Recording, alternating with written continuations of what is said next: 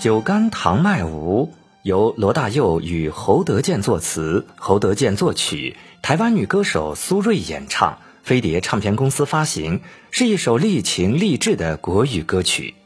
有一天，老人在街上捡到了一个小孩，他欣喜异常，认为是真主赐给他的唯一礼物。老人将孩子带回家，用辛苦换来的空酒瓶钱买来廉价的奶粉，硬是让那个小女孩活了下来。活下来的小女孩在六岁的时候捡回家一条小狗，取名旺财。小狗、聋哑老人、小女孩就像一家人相依为命地生活着。小女孩的童年就在那一堆堆如山的空酒瓶中成长，天生的好嗓子让她成为聋哑老人的传话机和一根拐杖。在每个清晨，女孩牵着爸爸。拐杖在石头上敲出美妙的音符，女孩大声地喊着：“酒干倘卖无，酒干倘卖无。”再后来，小女孩长大了，谈恋爱了，她爱上了一位作词家。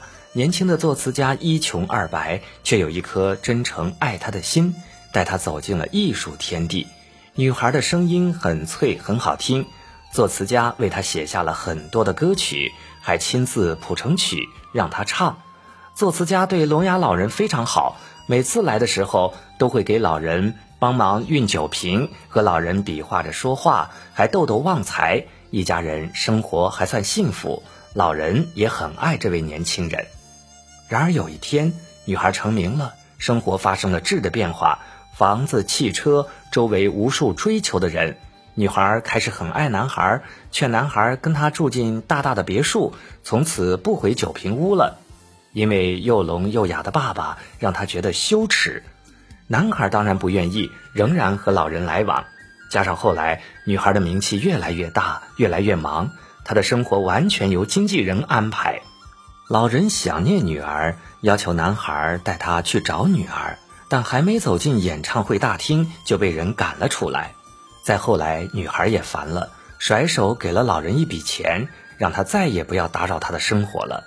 老人含泪擦干了眼睛，拒绝收下女孩一分钱，走时甚至还留下了女孩一直爱吃的小袋松子儿。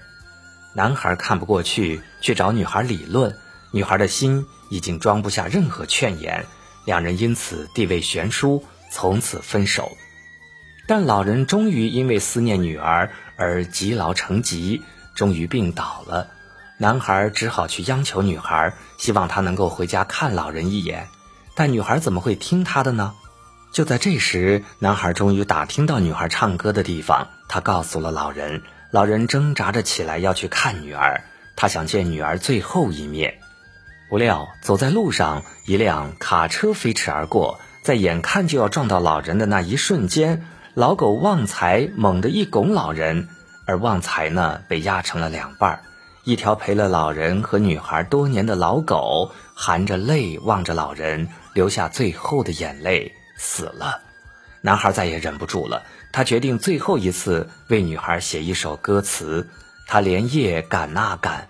当时男孩因为长期的贫困和思念，身体已经快不行了。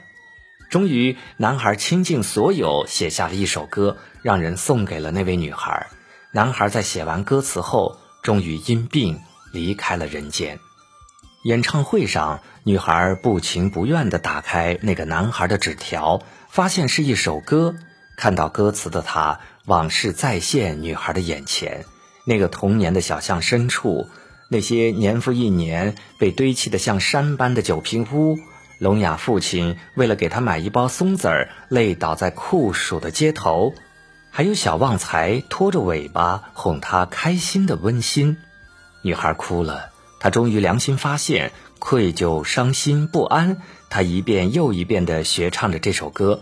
最后登台的时候，她临时通知乐队要再加最后一首歌《酒干倘卖无》。女孩忘情地唱着，台下人震惊了，所有的人都几乎流下了眼泪。女孩就站在台上，对观众讲述了她的身世。然而，他不顾一切地朝医院跑去。他要见自己的父亲。当老人终于见到女儿时，一行老泪缓缓地顺着腮边流下。老人什么话也不能说出口，只是微笑着望着女儿，慢慢地闭上了眼睛。而此时的画面便静止在女孩撕心裂肺般的哭声中。爸爸呀，我的爸爸呀。音乐响起酒干倘卖无酒干倘卖无。所有的观众泣不成声。